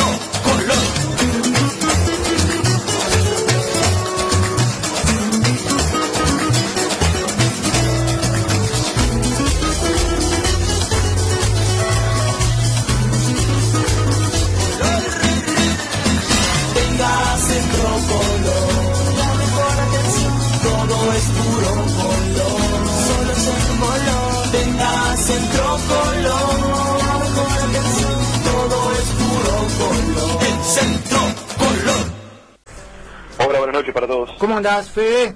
Bien, bien, contento de volver acá al aire. Bueno, estamos con Marcelito Tambasco acá. eh, ¿Cómo estás, Fede? Marcelito de la Janti. Saludos para ahí también. Eh, Los eh, dos Marcelos. Una, una cosita, eh, Fede, que te voy a decir. eh, soy hincha de Liverpool. Bueno, pero Me preguntale. vos. enorgullece, me enorgullece mucho el- entonces- el, momento que está pasando. Si querés podemos empezar hablando de Liverpool, entonces. Y sí, mirá los Es, colores de, de- es. mirá, con estos colores digo, es imposible no hacer otra cosa. Está- estaría bueno. Porque tenemos los colores acá de los auriculares azul y negro. ¿Cómo la ves, Fede? Bien, la verdad que el equipo de Román Cuello comenzó la temporada de manera inmejorable, ¿no? Ganándole la Supercopa Nacional en Maldonado y después eh, presentándose en la Sudamericana entre semana en Venezuela, ganándole 2 a 0 a Llaneros. Y, y bueno, el equipo negro y azul que estará debutando en el- la apertura el próximo miércoles frente a Plaza Colonia, completando esta fecha número uno en Belvedere. Ahora, hablando de Liverpool, a mí me gustaría ver a un cuadro como Liverpool o otros cuadros que se dicen chicos mantener el nivel que tienen en estos estas andanadas, ¿no? De un gran nivel eh, ante Nacional, ante este- y después eh, mantenerlo. ¿Es lo más difícil? Y es realmente difícil, sí. Creo que, como decimos, Liverpool es un equipo que realmente ha tenido buenas actuaciones últimamente en los campeonatos locales. Es un equipo que siempre se le planta a los equipos grandes para jugar de igual a igual y que hace tiempo merecía un título como fue el intermedio que logró el año pasado o la Supercopa de este año. Ojalá que, que pueda mantener el nivel y que sea protagonista tanto en el campeonato uruguayo como en la sudamericana. Eso. Tan vasco muy contento con Sí, el Liverpool, sí, con el viejo Liverpool. ¿Cómo no? Bueno, Justicia. bueno eh, Fede, nos vamos, no sé si te parece a los resultados del torneo local y después vamos a, a analizar un poco también algún partido de Sudamericana. Bien, comenzamos entonces con los resultados del torneo local, esta fecha número uno que se jugó ayer, hoy y que como decía va a completarse el miércoles con el partido entre Liverpool y Plaza Colonia a las 17 horas en Belvedere. Tenemos Todo ahí, para, el Liverpool está, Marcelo, estás en Está, enchufadísimo. tenemos Ahí. para, para Dale. comenzar este repaso lo que fue el triunfo de Progreso, 3 a 1 como visitante frente a Torque, el equipo celeste que volvía a primera división después de, de un gran año en segunda y que ofició de local en el Estadio Centenario. El Montevideo City Torque ahora, ¿no? No solo Montevideo City sino que Torque, es verdad. ha cambiado el nombre en este verano. Tenemos también para repasar de ayer lo que fue el triunfo de Peñarol, 2 a 1 sobre Cerro, agónico, en el campeón del siglo. Peñarol, si bien ganó, tampoco jugó bien, ¿no? Preocupante comienzo de los dos equipos grandes. Sí. Lo de Nacional hoy también fue bastante malo. Y en el complemento de lo que fue la jornada de ayer, a las 8 de la noche jugaron Wanderers y Defensor Sporting en el Parque Viera, fue empate 0 a 0. También tuvimos el triunfo de Boston River, jugando como visitante en el campo de Maldonado ante Deportivo. Eh, bueno, el debut del Loco Abreu como técnico y jugador, ¿no? Dirigió el primer tiempo y después terminó ingresando en la segunda parte de Boston, que le ganó, como decíamos, 2 a 1 a Deportivo Maldonado. En el día de hoy, un entretenido partido el que protagonizaron en el Salón de River y Fénix, que terminó empatado 2 a 2. Varios jugadores que estuvieron en el preolímpico, como Arezo, este, ya estuvieron regresando a la actividad con sus equipos. Ugarte también en el equipo de Juan Ramón Carrasco. Tenemos el triunfo de Cerro Largo, 1 a 0 sobre Danubio, jugando como local en el estadio Villa de Melo. Cerro Largo que en tres semanas le fue muy mal en, su- en Libertadores. Vamos a estar repasándolo ahora. Y por último, lo que fue bueno la sorpresa de la jornada, creo, el triunfo de los bichos colorados rentistas, 2 a 0 frente a Nacional. Inobjetable triunfo, ¿no? Porque realmente fueron más a lo largo de los 90 minutos. Nacional prácticamente no pateó al arco. Muy bien. Eh, sí, la, la verdad que y hay todo un, un cuestionamiento de lo que ha sido la dirección técnica de Nacional, ¿no? En estos en estos meses, ¿no? Esto va a terminar con alguna definición, digo, ¿qué, qué pensás que pueda pasar? Sí, veremos, ¿no? Este, creo que el partido del próximo fin de semana de Nacional frente a Cerro Largo va a ser clave.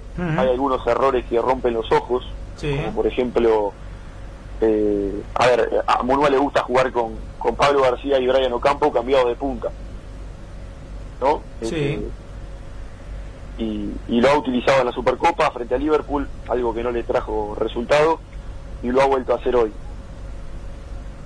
Y, creo que los jugadores tienen que jugar por su punta, porque porque de lo contrario no, no, les permite desbordar como saben hacerlo, ¿no? ¿Se, entiende, lo que digo? Sí, sí, claro, por supuesto. O sea, hay un, un, error de conceptual muy muy muy importante. Digo que no sé, digo, si, si eso tiene. No, creo que tenga vuelta, pero bueno.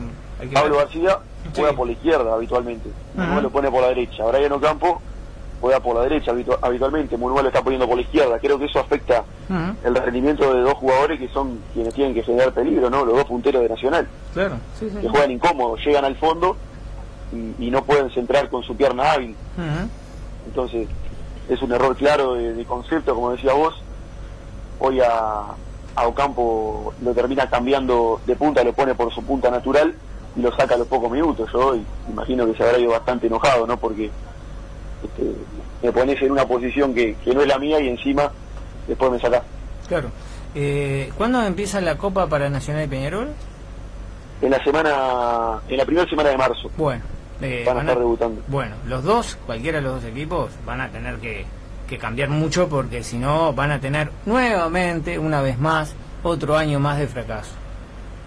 Sí, sí, y tienen este, comienzos complicados. Peñarol va a estar jugando el 3 de marzo frente a Atlético Paranaense en Brasil. Sí. Y Nacional va a estar jugando el 5 de marzo frente a Alianza Lima en Perú. Así que como visitante arrancan los dos equipos, veremos eh, qué pasa. Monúa, sí. en su anterior pasaje por Nacional, allá por 2016, tuvo buenos rendimientos jugando como visitante en Libertadores, ¿no? Con este fútbol que él propone, donde corre muchos riesgos, y bueno, se vio con Liverpool en la Supercopa, se vio y también que le convierte mucho de contra, el equipo queda muy desbalanceado, eh, pero bueno, corriendo riesgo le fue bien en la Libertadores 2016, donde llegó hasta cuarto de final, después de eso Nacional nunca más llegó a esa, instancia, y Peñarol veremos, ¿no? Este, sabemos los problemas que tiene para ganar cuando sale del Uruguay, así que veremos si eso puede cambiar en esta Libertadores 2020. Bien, eh, nos vamos a resultados de Sudamericana de la semana, Fede. Vamos entonces a repasar los resultados de los equipos uruguayos en Sudamericana esta semana. Comenzamos por River Plate, el equipo de Jorge Fossati, que jugando como visitante en Perú frente a Atlético Grau, se trajo un importante triunfo 2 a 1. La vuelta se jugará dentro de unos 10 días en el Parque Alfredo Vitamira, teniendo en cuenta que el Saroldi no está habilitado para la, actividad internacional. Y después, dos equipos uruguayos que se presentaron en Venezuela, que incluso viajaron juntos este, hacia aquel país. Hablamos de Liverpool, que jugó el miércoles frente a Llaneros, el equipo negro azul que ganó 2 a 0 y bueno, encaminó bastante su clasificación para la próxima fase. Y Plaza Colonia, que jugó el jueves frente a Zamora y lamentablemente cayó 1 a 0. Esta semana también vamos a tener actividad de los equipos eh, uruguayos en Sudamericana. Será el turno de Félix, el equipo de Juan Ramón Carrasco, que va a estar visitando a el Nacional de Ecuador en el Estadio Olímpico Atahualpa de Quito. La ida fue 1 a 0 para el Albivioleta, con gol de Nacho Payas. Este partido al próximo jueves a las 21.30 de nuestro país. Bien. Bueno, eh, ¿alguna otra cosa, Fede, que, que tenemos? Sí, tenemos para repasar también a Cerro Largo. A Cerro Largo, sí, sí, claro. Entre semana por Libertadores, quedó por el camino lamentablemente. Tanto Progreso como Cerro Largo han quedado por el camino, por lo tanto, los dos únicos representantes que tenemos, que tendremos en esta Libertadores serán los grandes de nuestro país, Peñarol y Nacional, que van a estar debutando, como decíamos, Peñarol el 3 de marzo, Nacional el 5, el equipo Arachán, que había empatado 1 a 1 en la ida ante Palestino jugando en el campo de Maldonado, bueno, le tocó ir a Santiago de Chile y lamentablemente perdió 5 a 1 un resultado bastante abultado, que creo que fue un poco exagerado si lo comparamos con el trámite, ¿no? Pero bueno. Muy bien. Bueno, y si querés para terminar, digo, un poco ligas, las ligas más top de, Europa. Eh, yo creo que Inglaterra, no sé, hace cuánto que no hay un equipo que ya sea campeón, como el Liverpool ya es campeón de la liga, no hay manera de que no sea casi. Eh, salga una catástrofe. Yo creo que no hay forma, ni aunque hayan dos catástrofes, no podría hacerlo. Esto no, En Inglaterra hace cuánto que no pasa que faltando no sé cuántas fechas, siete, ocho fechas, hay un campeón. No, yo de que miro fútbol, sí. Eh, nunca lo he visto, ¿no? Yo tampoco. Siempre, mm. Siempre se dice que entre las ligas top, la liga inglesa es la, más pareja, ¿no? La que tiene más equipos protagonistas siempre. Porque después en España no sale no suele salir de Real Madrid o Barcelona.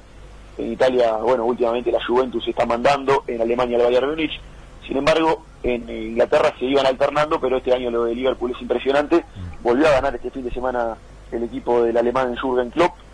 Le ganó 1 a 0 al Norwich como visitante con gol de Sadio Mané y sumó su decimoséptima victoria consecutiva en Premier League, ¿no? ¿eh? Impresionante realmente. ¿Tiene 44 partidos sin perder? Sí. ¿44? 44 como decía vos, y 17 victorias. Algún empate también me echaba en el medio. Impresionante, la verdad que lo de, lo de Klopp. Ahora, hay que, hay que decir que el Liverpool, que es un cuadro inglés, tiene el 80% de jugadores que, que no son ingleses, ¿no? Ni, ni, su, ni su entrenador, ¿no? Sí. O sea, para, para que la liga inglesa es top, bueno, pero con, jugadores del mundo, ¿no? Sí, hablábamos recién de Sadio Mané, que es senegalés, tiene a Mohamed Salah, que es egipcio, esas son más o menos Firmino, principales figuras, ¿no? Firmino brasileño, sí, sí, Firmino, el técnico alemán. Sí, por eso. Tenés eh, Van, Dijk, que es uno de los mejores defensores, ¿no? Claro. Bueno. Sí, Van. Eh, ¿Algo más de alguna cosa de España o de Italia que tenemos? ¿Algún clásico de Italia que se jugó no? Un clásico la semana pasada, el Inter ganándole de atrás al Milan, pero realmente se puso linda la Serie A porque Ahí está parejo esta semana... Está parejo ahora. Sí, está muy parejo. Llegaban igualados a esta fecha, Juventus con Inter en lo más alto y Lazio un punto por detrás. Juventus ganó en el día de hoy, la verdad que, no pasó sobresalto, le ganó 2 a 0 al Brescia, el equipo que dirige Diego López, el ex Peñarol, el Memo. Memo y, López. Y bueno, se enfrentaban en un duelo directo por los principales puestos, Lazio y Inter en Roma. En el Terminó ganando el equipo de Lazio, 2 a 1, por lo que ahora este, quedó como segundo por detrás de la Juventus y el Inter, que la semana pasada había alcanzado a Juventus en lo más alto, cayó al tercer puesto. Mira vos. Y un Lazio que le ganó a Juventus en su partido, creo, ¿no? No, sí, eso fue la Supercopa de Italia, ah, un partido que se jugó en Arabia Saudita. O sea que hay que tener cuidado, Juventus, que ¿cuántos de torneos lleva ganados consecutivos? Ocho consecutivos. Ocho. Sí, tremendo. Bueno, Fede, eh, bueno, eh, abrazo grande y nos reencontramos el domingo próximo, ¿te parece? Con los partidos que, que, van a venir en la semana y bueno, con una nueva fecha. Abrazo grande. que los grandes tienen partidos complicados el fin de semana que viene. Peñarol va a estar visitando el domingo a Defensor Sporting en el Francine y Nacional va a recibir el sábado en el Centenario a Cerro Largo. Bueno, partidos muy bastante parejos, te diría, por lo menos de, de entrada. Sí, y estaremos haciendo fuerza por el equipo de Juan Ramón Garrasco Félix entre semana, que como decíamos, va el jueves 21 a 30 en Ecuador ante el Nacional. Perfecto. Un abrazo grande. Abrazo para todos ahí. Un abrazo, Fede. Chao. Bueno, eh, estamos aquí en la Palabra del Poder, CX30 Radio Nacional. Hacemos una pausa y ya venimos con el último bloque, el último bloque de este domingo 16 de febrero del 2020. Ya estamos. Lo que busca es color, centro color se lo da. Tecnología, servicio, rapidez, no busque más. Siempre la calidad aquí la encontrará. Todo en centro color para su empresa, auto y hogar. Tenga centro color.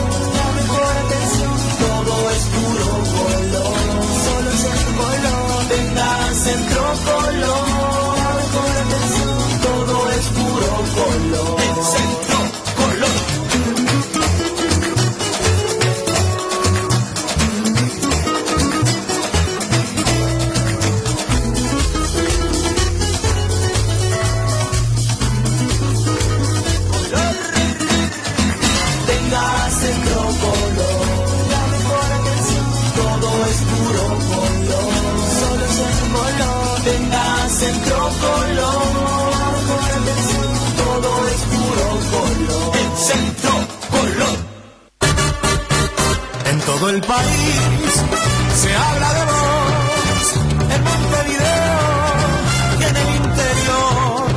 Deleites tu vida de un rico sazón, la pasta que tiene calidad y sabor. Feliz tu domingo, se vive en tu hogar, manjar de tu mesa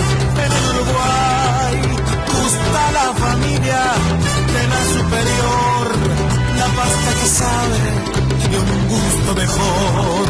La pasta de todos es la superior. La superior, la mejor opción a la hora del sabor. En la superior.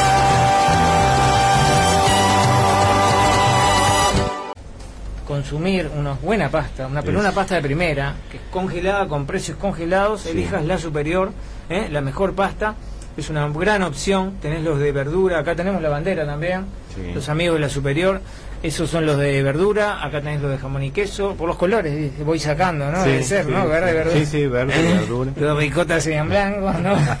es muy bueno, yo, los probé el otro día y la verdad que son ¿Sí? muy buenos. Sí, sí. ¿Los probaste? Ah, mira bien, con, con tuco, solito, con queso. Boloñesa. Ah, boloñesa. Muy bien, así que... A mí me gusta. Y con bastante queso rallado. Y con bastante queso. ¿A vos también te gusta la boloñesa? A mí- no, a mí me gusta más eh, el tuco común o la caruso. La Caruz. La Caruz. Vos sos Tano, vos sos Tano. Una- un abrazo al Tano, el Tano Oh, Guglielmelli. El Tano Guglielmelli. El Tano el es un gran amigo que tiene Sí. una peluquería eh, media de peluqueros eh, que va ahí en Boulevard. Ahí donde va Marcelo. Lo que pasa es que yo te digo, una peluquería en Boulevard. bueno, Boulevard y Garibaldi es una esquina clásica donde hay un. eh, está, ahí está el, el Chirico, Luis Chirico, que es edil, tiene un local político. Mm. Bueno, el Tano, el peluquero, el peluquería del Tano está al costadito ahí. Ajá. Boulevard y Garibaldi. Eh, Esto queda grabado, lo vas a Sí, sí. lo vamos a, a Ahí este que pedazo vamos a va empezar para, a, va eh, para el grupo a- de Maturana poner ahí el grupo Maturana de amigos siempre mandamos un abrazo Podemos poner unos mangos también para. un- para hacer que, que para bueno. Promocionar ahí.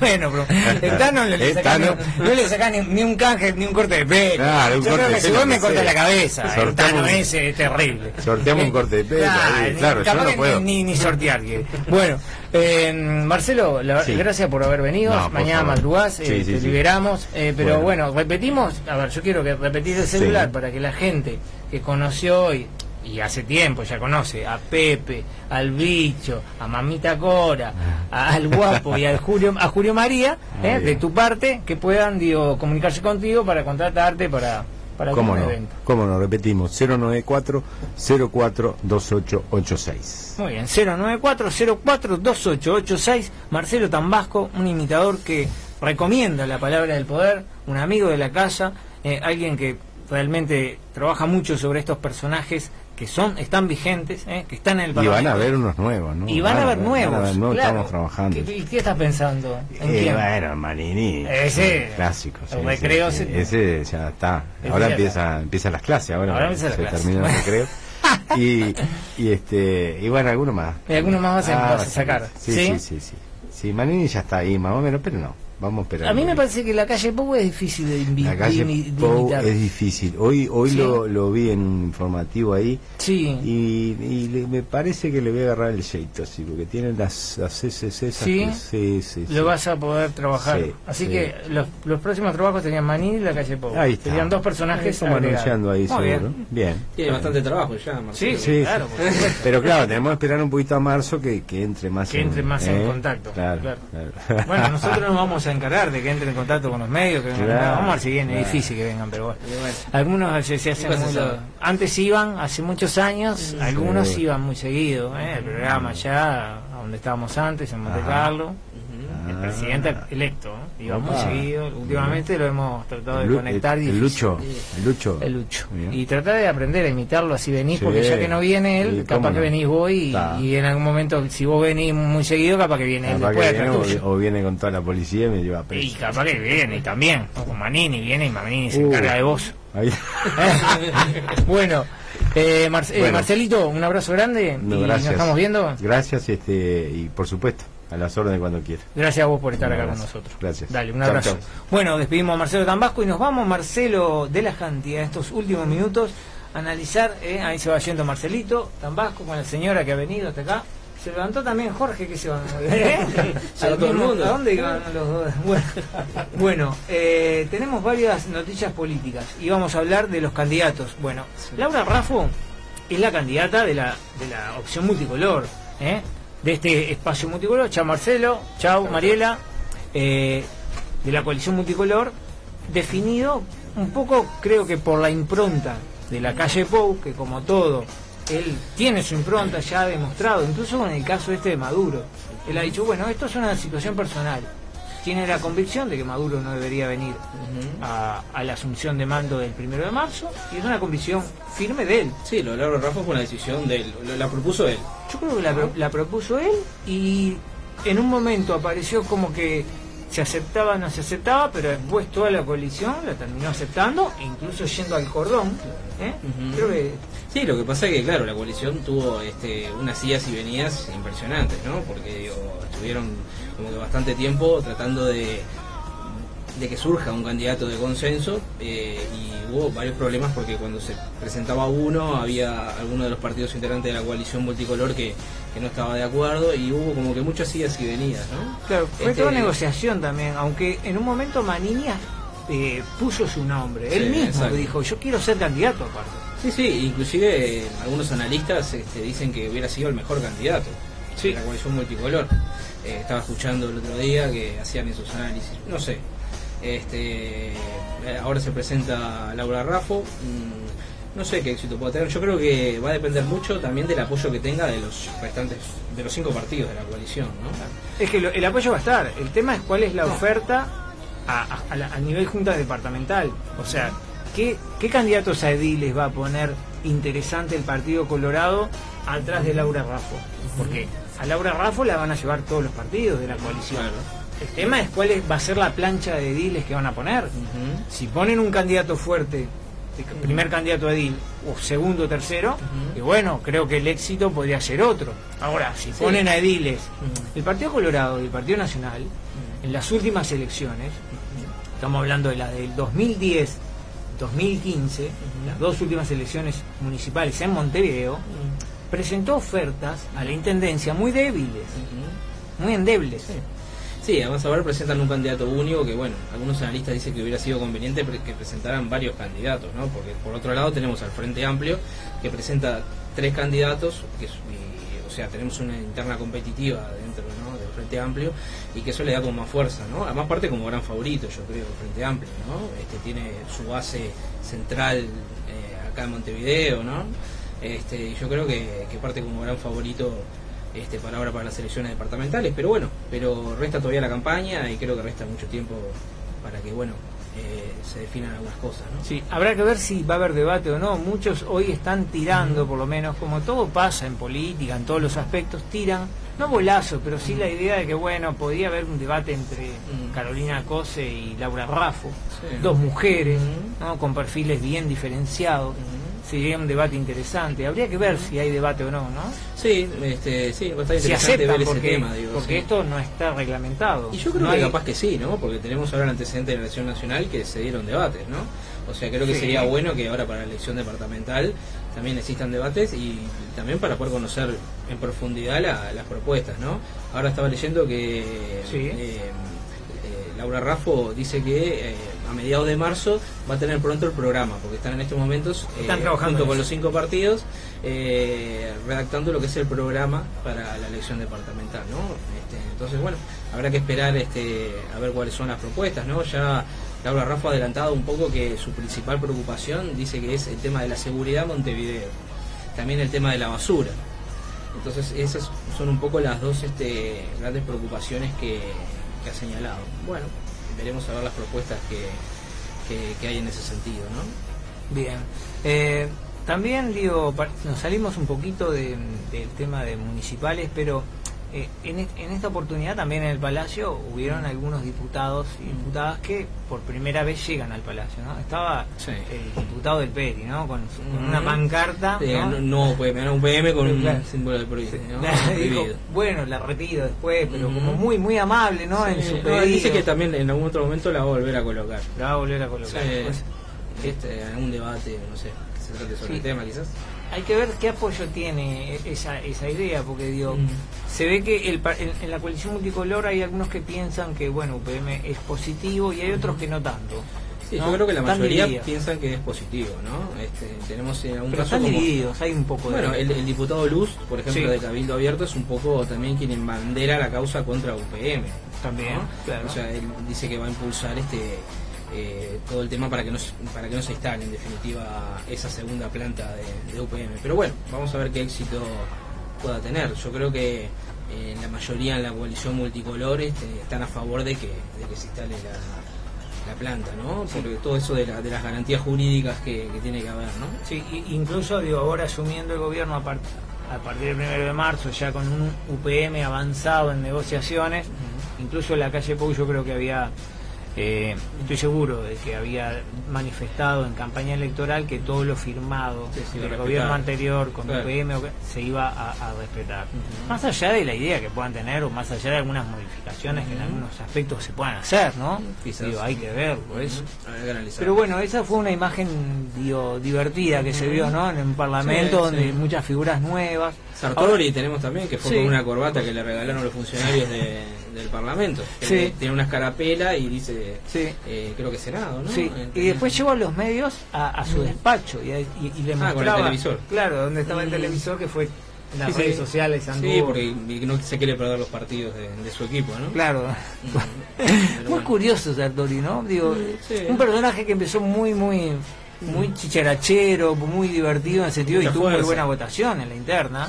Y después mantuvo sus votos en la nacional cuando supuestamente todo, todo más o menos indica que tenía que haberlo duplicado. Bueno. Aunque el resultado yo creo que no es el que esperaba, ¿no? No, por supuesto, eh, Sobre todo a nivel de lo que se invirtió en su campaña, ¿no? Sí, eso eh, creo que lo, lo va a tener que hacer y podemos hablar de Sartori porque es un caso importante y, se dio una situación especial con la política, también podemos hablar del caso Mieres. O sea, son dos personas que, han, que tienen una trascendencia. Los dos han querido ser candidatos a presidente, porque Sartori compitió en el Partido Nacional para ser presidente y Mieres, como, como presidente del Partido Independiente, también compitió para ser presidente. Y en cierta forma son dos, son dos fracasos. Para decirlo de alguna forma y sin tenerle miedo, ni prejuicio de la palabra fracaso. ¿Por Igual yo creo que en el caso de Mieres no es tanto fracaso porque consiguió un ministerio. Bueno, o sea, con un 1% de votación consiguió un ministerio. O sea, que la verdad que yo diría que es un éxito rotundo. un fracaso de un voto, pero, un éxito en negocio, como negociador. yo creo que sí. Yo creo que sí ¿Sí?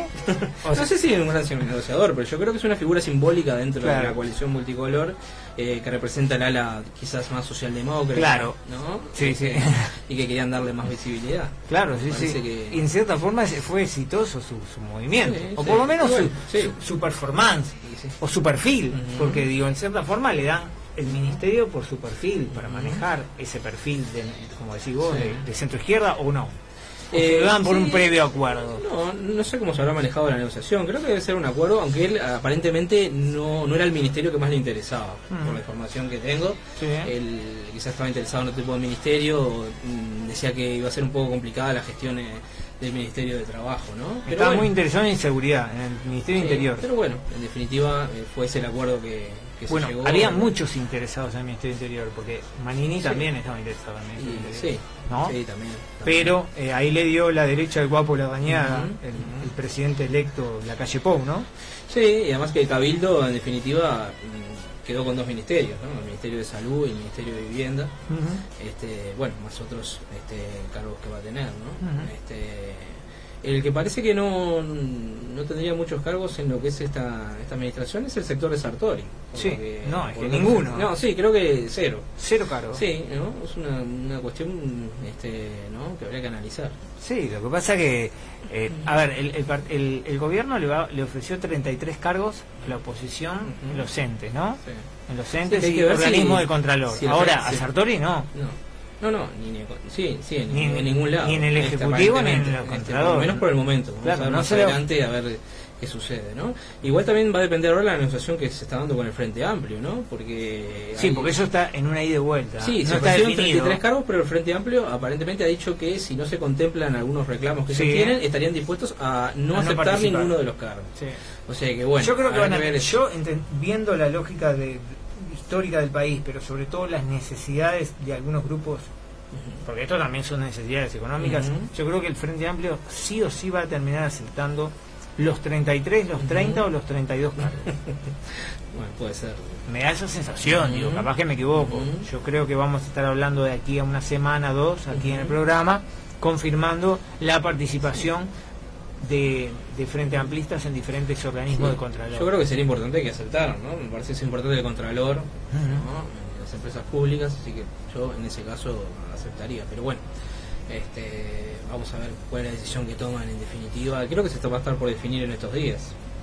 Bien, Perfecto, bueno, y después vamos a tener para analizar, ahora no, estamos terminando el, programa de hoy, pero para la semana que viene vamos a meternos ya con más tiempo y con invitados aquí en estudio en la interna, en lo que viene a la, a la interna esta, porque es como una interna dentro de la elección municipal entre Carolina Cose, Daniel Martínez y Álvaro Villar, ¿no? Carolina Cose y Daniel Martínez que ya han protagonizado a través de los medios algunas idas y vueltas, ¿no? roteo. Sí, claro.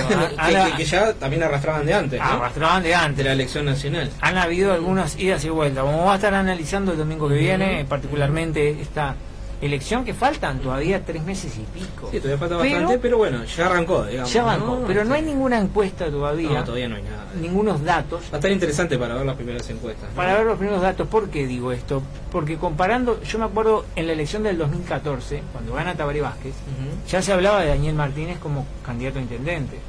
Y yo me acuerdo que en diciembre del 2014 ya habían encuestas que marcaban a Lucía Topolansky, que era una de las candidatas, cuatro o cinco puntos por encima de Daniel Martínez en esa época. Hoy estamos a febrero, ya del año posterior a la elección, febrero de 2020, y todavía Extrañamente no ha habido pero yo creo que, bueno, eh, es muy reciente la definición de los candidatos, sobre todo la, de la candidata de la coalición multicolor, ¿no? Que se ha dado hace, pocos días. Eh, yo creo que eh, muy pronto vamos a tener ya las primeras encuestas y vamos a poder analizar un poco el tema. Perfecto. Muy bien, bueno, así que nos vamos unos minutos antes hoy, nos despedimos, estamos aquí eh, terminando el programa La Palabra del Poder, vamos a estar el domingo que viene, como siempre, aquí en CX30 Radio Nacional, con Jorge Fayette en la condición técnica, Marcelito de la Janti, un abrazo grande. Bueno, nos vemos el próximo domingo. Nos encontramos el, próximo domingo con los amigos de la Superior, con los amigos de Farmacia París, con Fede Portas y con muchos invitados Mercedes, que también Mercedes, que, está como una dolencia hoy, estaba con algún asunto de salud y con muchos invitados para, bueno, como siempre, develar los asuntos políticos que se vienen. Un abrazo grande, que tengan buen fin de semana, buena semana y nos vemos el domingo próximo. Hasta el domingo. Todos los domingos, de 22 a 0 horas, Miguel Colombo y su equipo conducen La Palabra y el Poder enfoque político y temas de interés general. La palabra y el poder. Información al alcance de tu mano. En la 30, Radio Nacional. Siempre.